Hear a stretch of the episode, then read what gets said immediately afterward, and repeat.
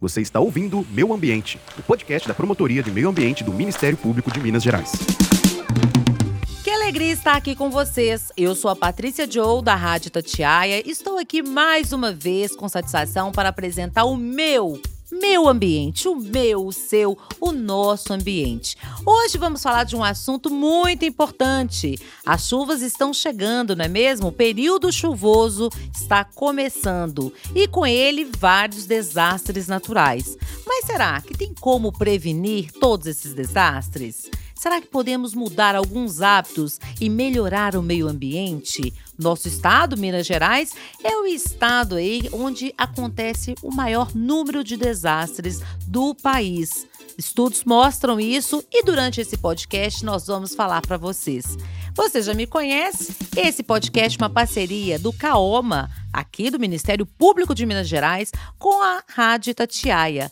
Para me acompanhar nessa ideias, debates, excelentes posições, nós vamos conversar com excelentes nomes, como ele, Lucas Trindade, ele que é promotor Está aqui comigo ao meu lado, promotor aí de meio ambiente e mineração. Tudo bem, Lucas? Tudo bem, Patrícia. É, também meus colegas, Leonardo, Coronel Frederico. Tudo ótimo, estão prontos aqui para esse bate-papo. Ah, pois é, uma turma boa, gente, comigo aqui. Ele, o coronel Frederico Ottoni, ele que é chefe do gabinete do governador e coordenador também da Defesa de Estado, Defesa Civil, que faz um importante trabalho, né? Tudo bom, coronel? Tudo bem, Patrícia, né? Da mesma forma, cumprimentar o doutor Lucas, doutor Leonardo e dizer da nossa satisfação de estar aqui debatendo esse assunto tão importante, né? Com pessoas de tamanha relevância dentro do, do cenário do Ministério Público, né? Sobre essa temática do período chuvoso, a relação dela com o meio ambiente e as suas consequências. Temos muito a falar, não é mesmo?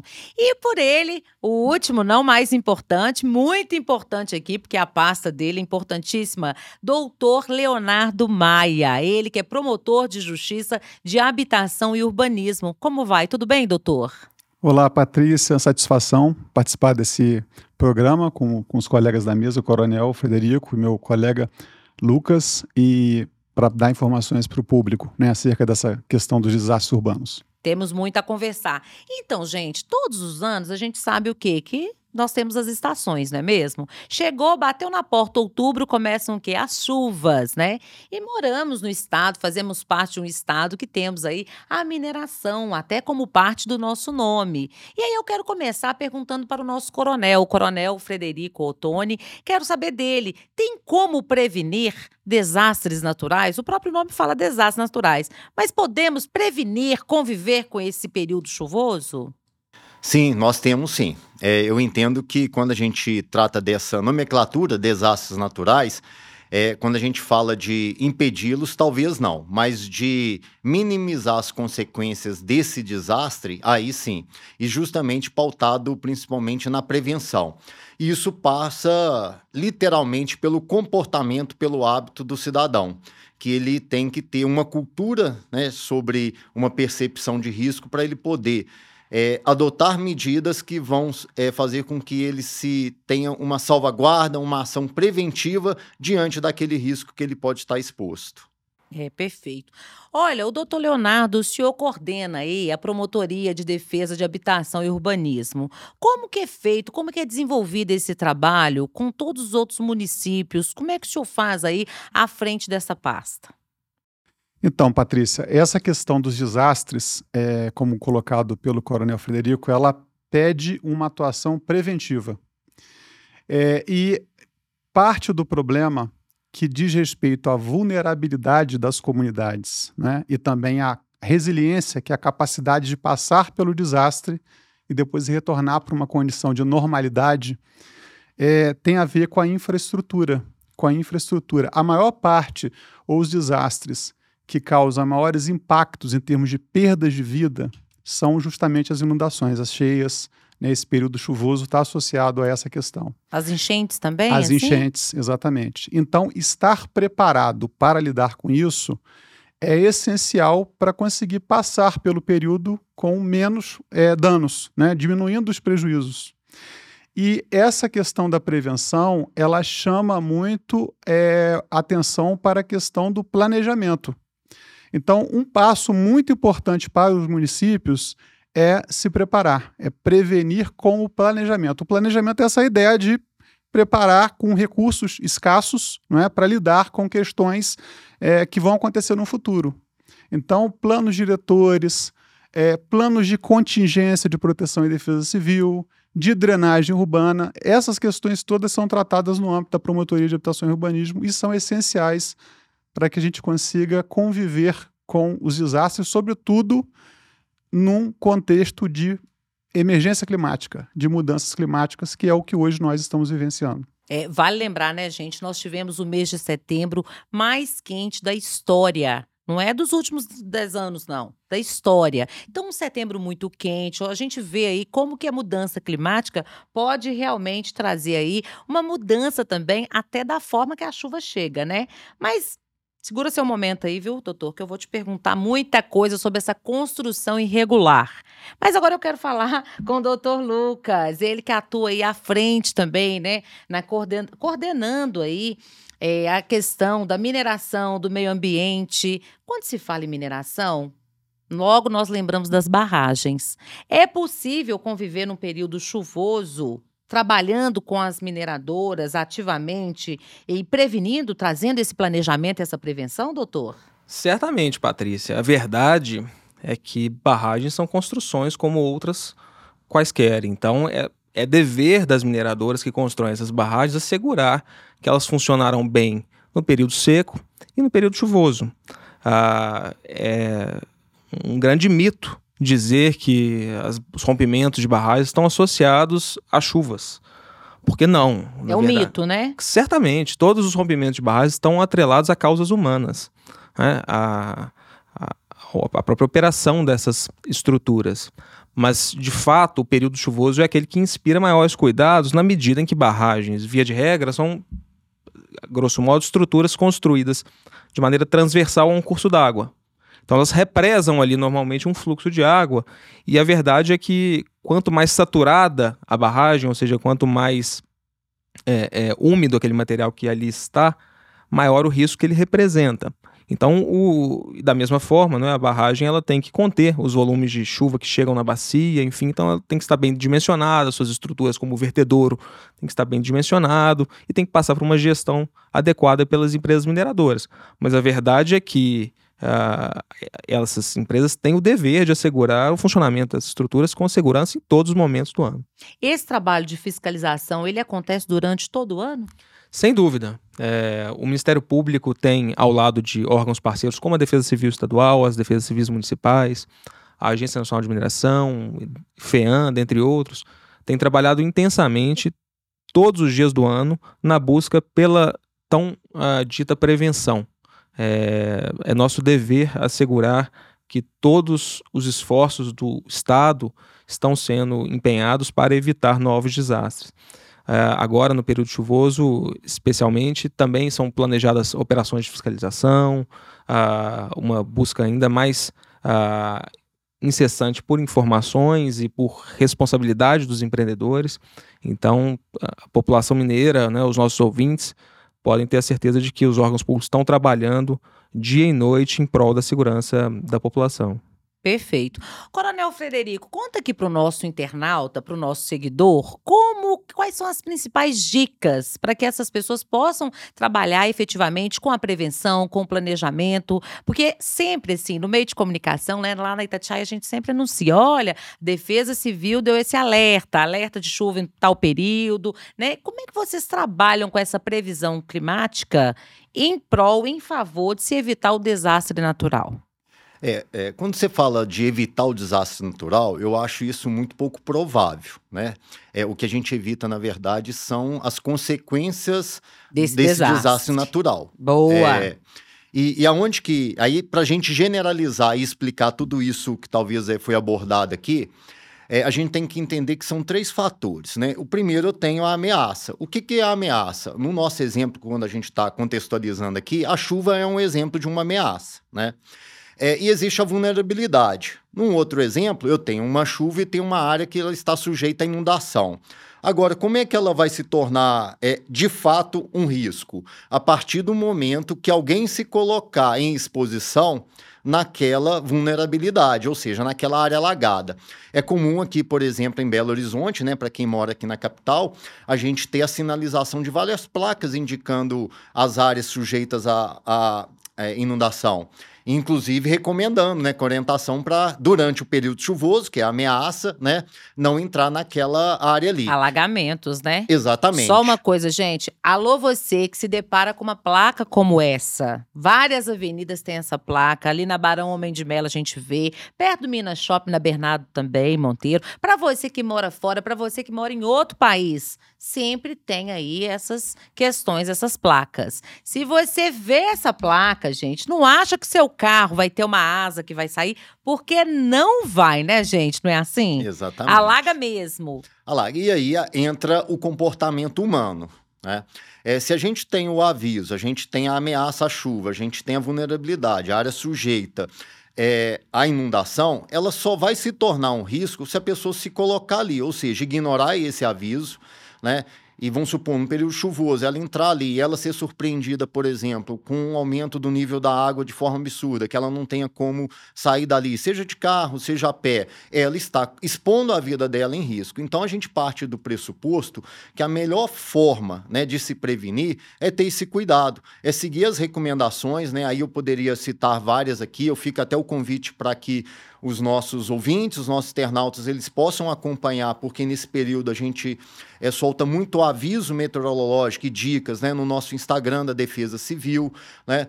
É, o cadastro no, no 40199 né, é importante para receber também os avisos meteorológicos. Então... 40199, está aqui também na sua tela para você fazer o cadastro e receber os avisos, né, Coronel? Exatamente. Então, o conhecimento associado ao comportamento humano preventivo ele é que vai justamente inibir, minimizar as causas decorrentes desse desastre natural. Entendido. É, o senhor falou muito bem a respeito aí de não ignorar, né? Essas, já ignorou alguma vez, doutor, essas Jamais, placas? jamais. Não, né? O senhor também não, né, doutor? Inclusive, estou cadastrado no 40199, recebo esses avisos da Defesa Civil com frequência. E só uma dica aqui também de um português muito claro para o nosso internauta, gente. Sempre quando vem um alerta, pode ter chuva, né? No caso de granizo. Não tem como chover granito, né, ô coronel? Não, Granito de jeito ainda nenhum. não.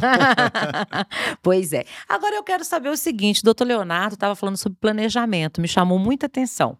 Chega em janeiro, o que mais a gente noticia, fala, são a respeito das encostas, das casas que são construídas em lugares vulneráveis, né? Às vezes tem lá um barranco, um morro, e as pessoas, quando está no período seco, elas acreditam, né, gente? A casa é o sonho da casa própria, né? Todo mundo quer ter um cantinho. E às vezes aquela pessoa vai puxar, fazer uma laje, fazer um puxadinho. E o que, que acontece? Não tem a condição necessária, não tem o planejamento, não tem o plano diretor que o doutor Leonardo falou. Qual que é o recado, doutor, para essas pessoas que estão nos assistindo, nos ouvindo? Como é que tem que começar? Como é que isso é feito? Aqui na, no Ministério Público, vocês têm esse hábito de pegar na mão mesmo do corpo técnico da prefeitura? Como é que acontece? Então, Patrícia, parte das questões relacionadas a essa vulnerabilidade, que é a fragilidade das comunidades. Né? As nossas cidades são muito suscetíveis, são muito vulneráveis. No Brasil, nós não temos, por exemplo, terremoto, né? não temos uma série de eh, eventos que acontecem mundo afora. E, no entanto, estamos vivenciando um recrudescimento, um, um aumento dessas tempestades, dessas situações, como agora no, no- aconteceu no Rio Grande do Sul, não é? como nós enfrentamos em Minas há pouco tempo, né, no ano passado, e esse ano, inclusive, a gente tem muita preocupação, porque nós estamos com um fenômeno que é o El Ninho, né, esse calor que é sem precedentes, estamos com a temperatura mais alta né, da história da medição. O El Ninho, ele, às vezes as pessoas falam, ah, mudança climática, não é por causa do El Ninho, não, mas o El Ninho está inserido nisso. né? Então, todos esses elementos evidenciando uma alteração, uma emergência, uma situação é, diversa né, do comportamento climático. Então, parte dessas, dessa preparação se dá justamente no planejamento das cidades na- e, na, e na ins- instalação da infraestrutura. Por exemplo, o serviço de drenagem urbana é um serviço de saneamento básico. Eu diria, muitas vezes é o serviço que é o patinho feio, ele é menos é, olhado, porque ele é um serviço que não tem remuneração própria. Quando a É. gente. os serviços são quatro: abastecimento, resíduos, né, esgoto e drenagem. O esgoto, a água, nós pagamos. A drenagem, às vezes, não está no nosso mapa, mas cada vez mais ela, ela, é ela é importante. importante, exatamente.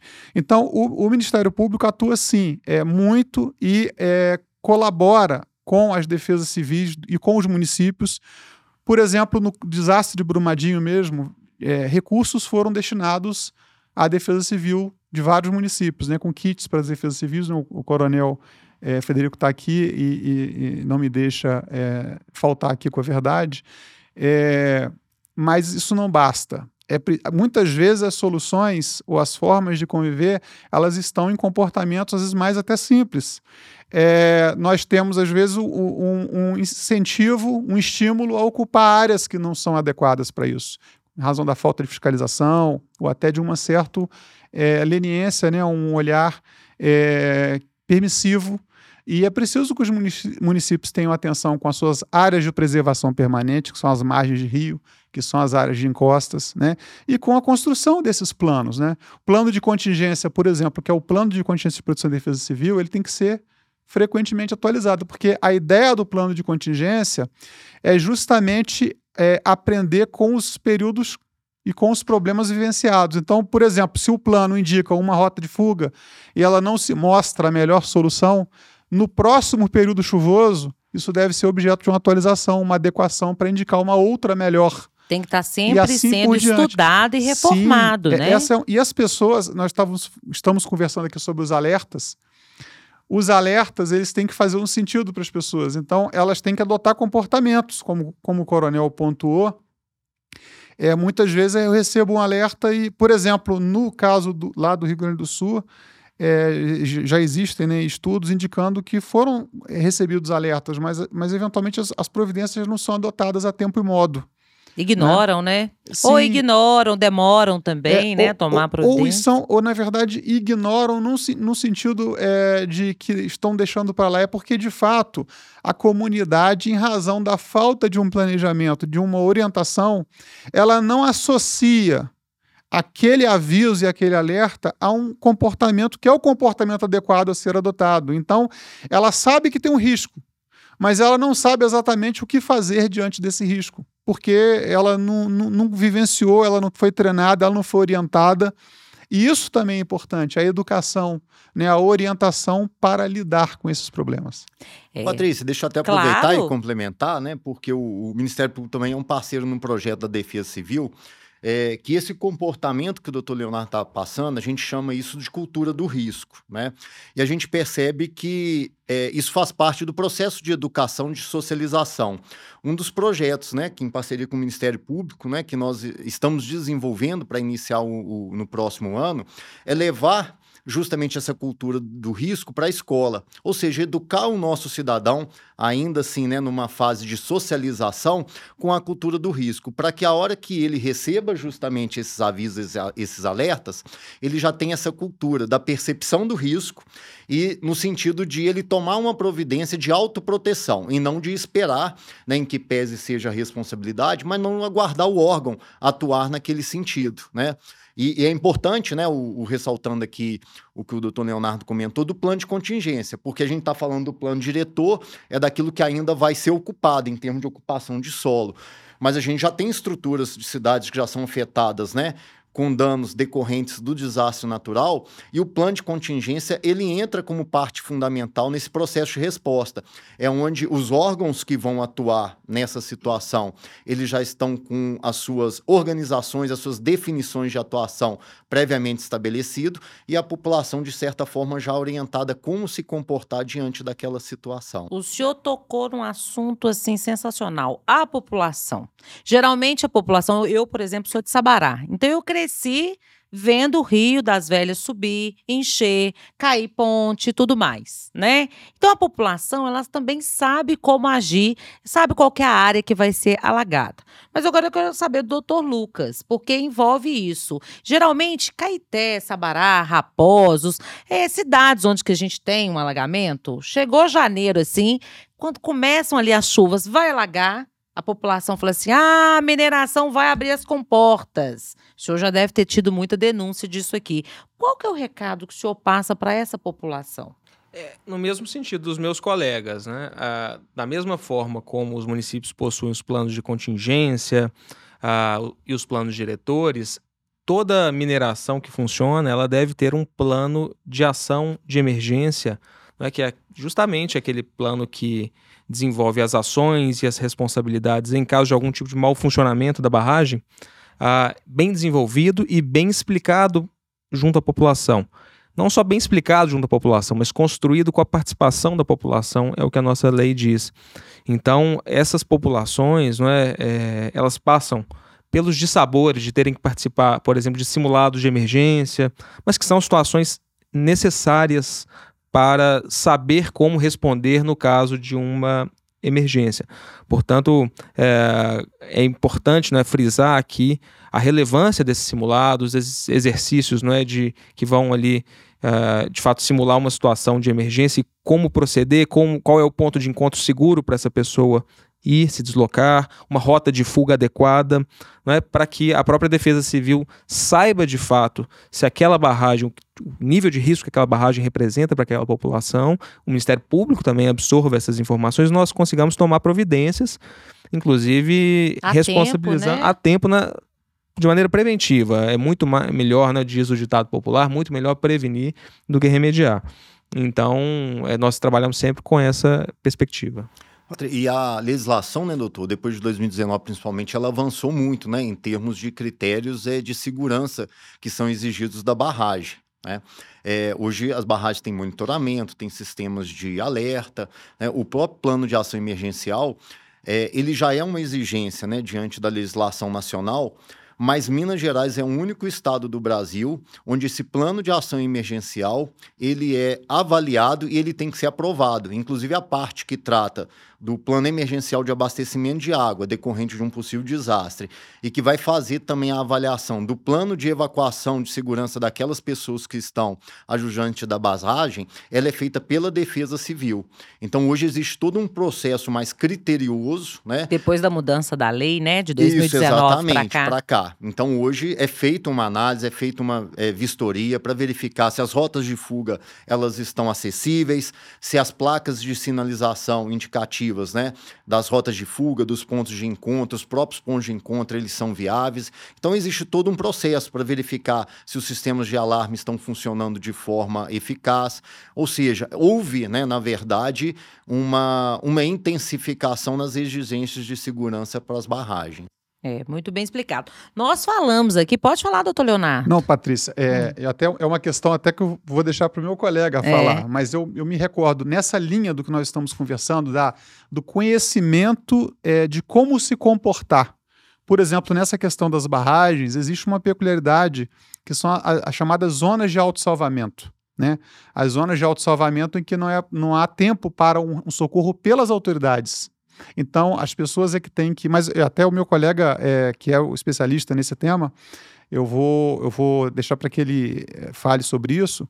Mas uma, uma questão que eu queria também chamar aqui é, nesse ponto é que Minas Gerais é o estado que tem o maior número de municípios. 853, né? Exatamente. É isso. Então, ele é o campeão. É, quando existe uma, o desastre, a ideia de desastre, ela está muito ligada a alguma coisa que está além das suas forças. Então, quando a gente tem uma situação de desastre, dependendo do nível do desastre, a gente tem na, na legislação alguns níveis, mas a ideia geral é que é, eu estou lidando com, com um evento extremo que eu preciso até de ajuda né, para poder é, tratar daquilo e para poder passar por aquele período. Tanto que existe o Sistema Nacional de Proteção e Defesa Civil, né, é, que no estado é, de Minas é coordenado né, pelo, pelo coronel, e, mas o sistema ele é muito novo. E muitos desses municípios, desses 853 municípios, até porque são realidades muito variadas, né? muito, muito variadas, de riscos é. também, de vulnerabilidades e de condições financeiras, inclusive. A gente tem um déficit muito grande ainda de implementação do sistema. Então, parte do trabalho hoje do Ministério Público é também no sentido de sensibilizar e de exigir a implementação do sistema. Chegar numa cidade, por exemplo, que não tem um órgão de defesa civil. É, e o, o, órgão de defesa civil ele é um órgão-chave. Ele, ele, ele precisa ser um órgão que tenha uma certa estabilidade. Não pode ser apenas um profissional é, que seja é, uma, uma, uma, função assim momentânea, muito. É, ele, ele precisa ter uma estabilidade, porque ele tem que justamente viver esses ciclos né, de desde a prevenção, a prevenção, a preparação, a mitigação, não é? a resposta, que é o momento do desastre É. e até a recuperação, que é o momento seguinte do desastre. Ele precisa saber preencher os formulários para declarar a situação de emergência, estado de calamidade, que são as situações em que, estando além das forças do município, o Estado e a União vêm em socorro, né, inclusive aportando recursos. Tem intervenção. Tem, para que, pra que, que com aqueles recursos eu possa passar por aquele período né, e me preparar melhor para não sofrer tanto no próximo. É. Né? É muito bem lembrado. Inclusive, assim, né? A Defesa Civil, no caso, o órgão, ele não pode ser simplesmente um braço, um mecanismo. Nós temos eleição no próximo ano e a gente muito bem sabe disso, que tem prefeitos, né, nos municípios que querem muito ter um órgão atuante ali e tudo, e levam as pessoas para trabalharem.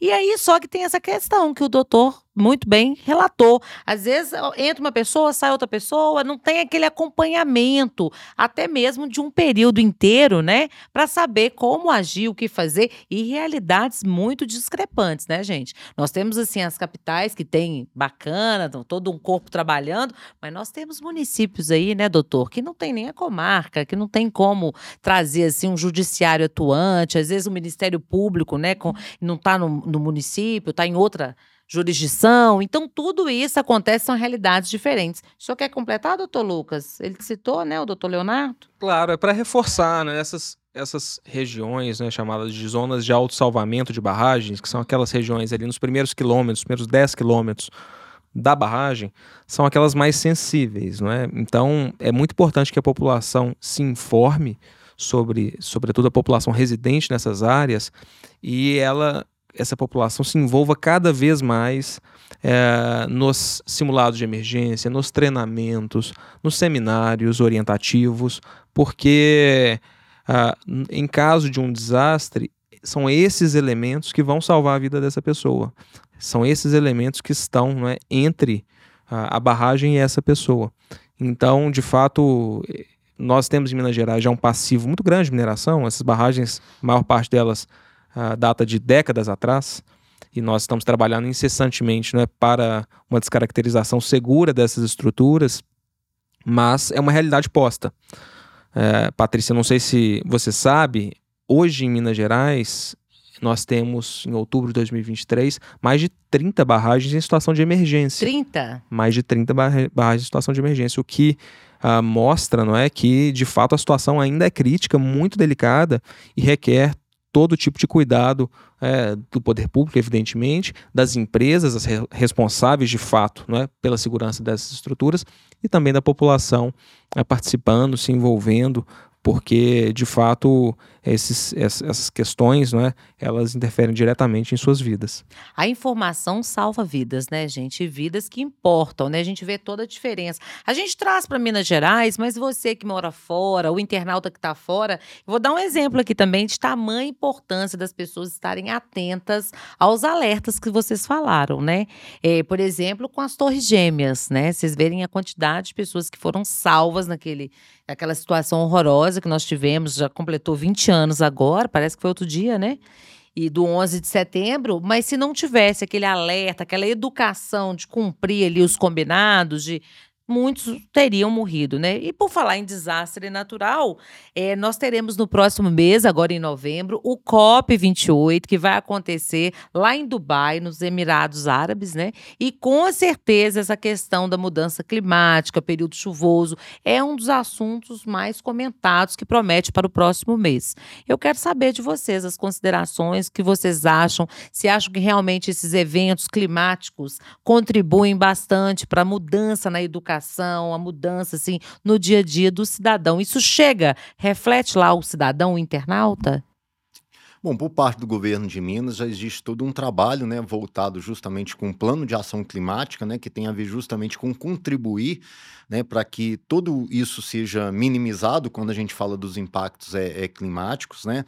E é interessante você comentar isso porque muita gente está num tema que agora, né, por, dentro do, do, do contexto atual que é o período chuvoso, mas é, a gente tem que entender que o desastre natural não é só a chuva. Né? É. Ele não é só a barragem. A chuva não é ruim, né, Coronel? Não é ruim, É, não. o povo associa a chuva com Mas, tragédia, é. que é ruim, Mas não é, para né? você ter uma ideia, Patrícia, nós estamos com uma operação né, de ajuda humanitária, principalmente agora em fase final, no norte de Minas, por conta do período de estiagem. Essa operação é a destinação de apoio para comunidades né, que, não tem, que não são abastecidas com água potável, e nós temos uma operação de carro-pipa que leva água potável para essas comunidades. Então, nós temos aqui agora, vão sim, trabalhando já nessa preparação para o período chuvoso, e enquanto estamos encerrando uma outra operação de estiagem.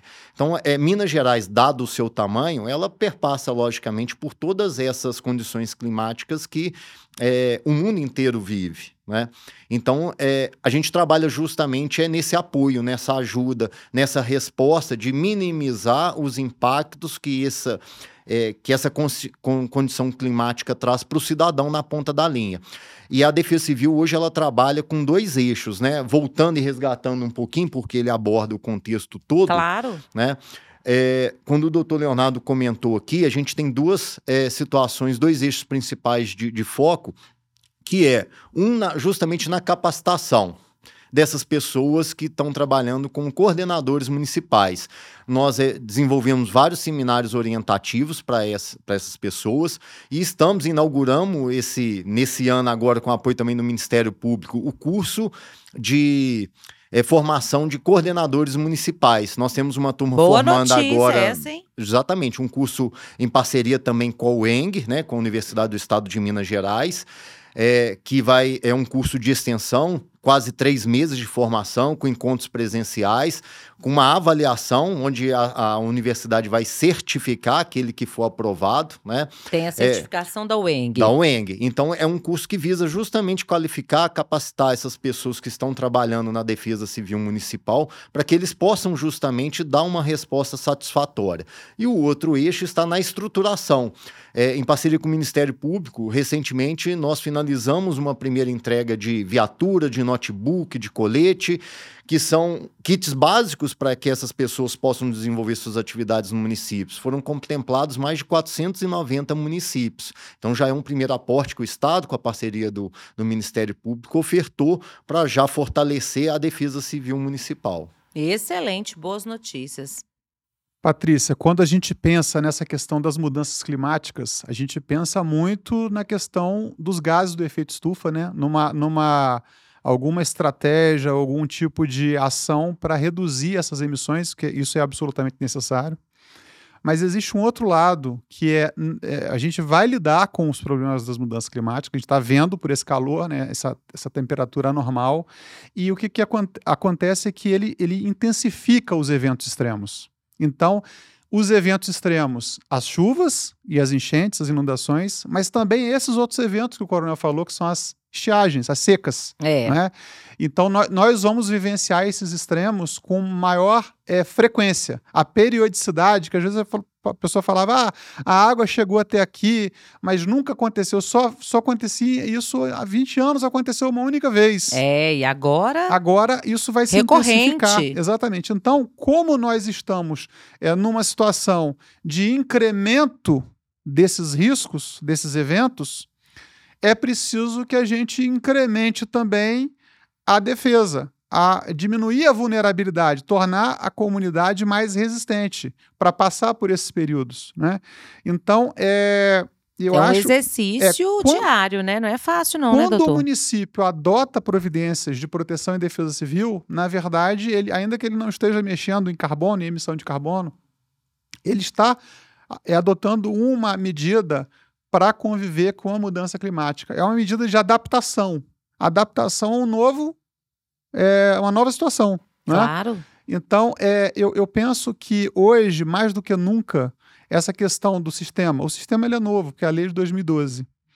é, muitos municípios não têm estrutura, não tem plano, não tem. Às vezes é um único Não tem profissional. equipe técnica, às tem. vezes, né? E, e existem, de fato, municípios que são pequenos, mas existem soluções para isso. Por exemplo, os municípios podem se consorciar para manter, para que sejam capazes de manter equipes. Né? A questão de, de ter uma, uma, um- alguns instrumentos, por exemplo, na, na parte do urbanismo, existe uma carta, que é a Carta de Aptidão ao Urbanismo, Geotécnica.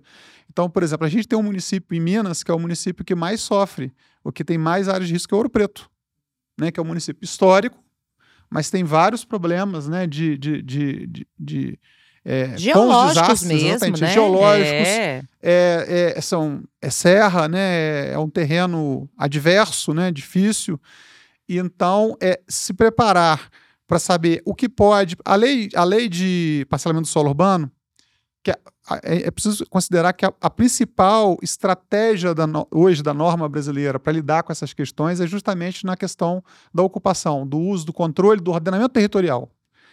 E é, a lei de 79, quer dizer, a lei não é nova, ela já proibia Antiga. o parcelamento em áreas sujeitas à inundação, áreas alag- alagadiças. Ah, Só que agora eu preciso pensar o seguinte: olha, a quantidade de água e o período é chover muito em pouco tempo. É uma chuva que seria distribuída ao longo de um tempo, ela agora vai acontecer num vez. único momento. É. Então eu vou precisar ter eh, mecanismos para lidar com essa chuva intensa e também para lidar com o período que eu não vou ter chuva. Para armazenar água, exatamente para lidar com isso.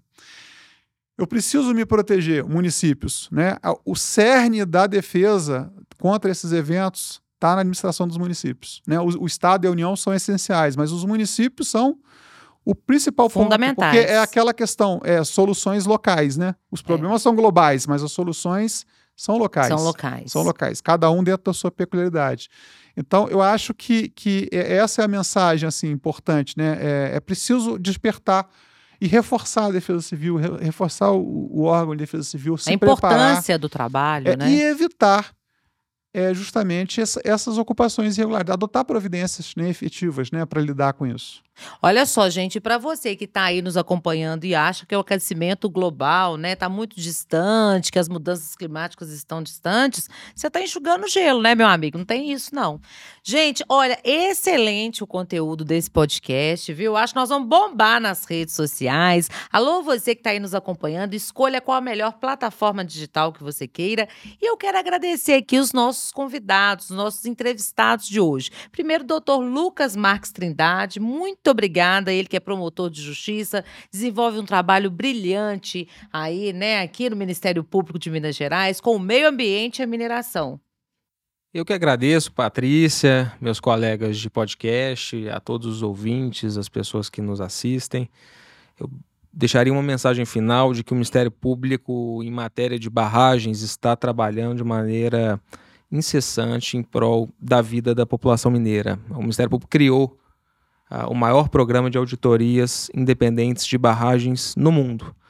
Essa sala aqui em que nós estamos, ela materializa esse programa de, de auditorias. Então saiba, população, que o Ministério Público se dedica, a busca a todos os momentos é, a- a prevenção, a desejada prevenção e continuará trabalhando em conjunto com os órgãos ah, parceiros, com a Defesa Civil, o Corpo de Bombeiros, com as polícias, as agências, enfim, sempre para a proteção do meio ambiente e da vida. E desenvolve um trabalho brilhante. Quero agradecer ao coronel Frederico Ottoni, ele que é o chefe do gabinete do governador, também coordenador estadual da Defesa Civil. Muito obrigada, brilhantou muito o nosso podcast. Obrigado, Patrícia. Obrigado aos colegas, né? Agradecer a, a oportunidade, né? Reforçar aqui em nome do Estado de Minas, né? No sentido de que nós estamos trabalhando para tornar o nosso Estado, Minas Gerais, o Estado cada vez mais resiliente. E deixar como mensagem final o próprio slogan da, da Defesa Civil, né? Defesa Civil somos todos nós, ou seja, é uma responsabilidade de todos. É, coletiva. Obrigado. Isso aí, Exatamente. muito obrigada. Eu que agradeço. E agradecer também ao nosso querido promotor, doutor Leonardo Maia, Leonardo Castro Maia, ele que desenvolve um trabalho brilhante aqui também com a habitação e urbanismo. Muito obrigada. Patrícia, eu queria agradecer né, a gentileza do convite, a oportunidade de, de falar sobre essa questão importantíssima.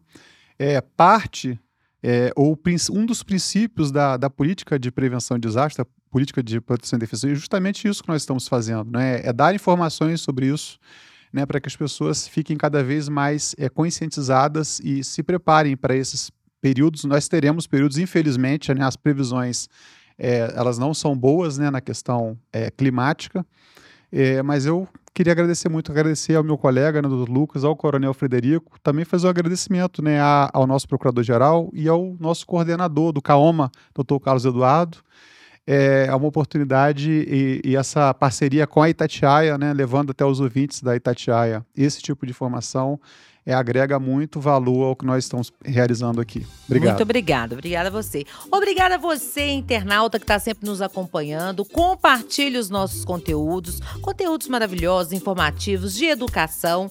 Compartilhe, se inscreva no canal, escolha aí a sua plataforma digital adequada. Eu vou ficando por aqui, mas já te espero no nosso próximo episódio. Até mais. Thank you.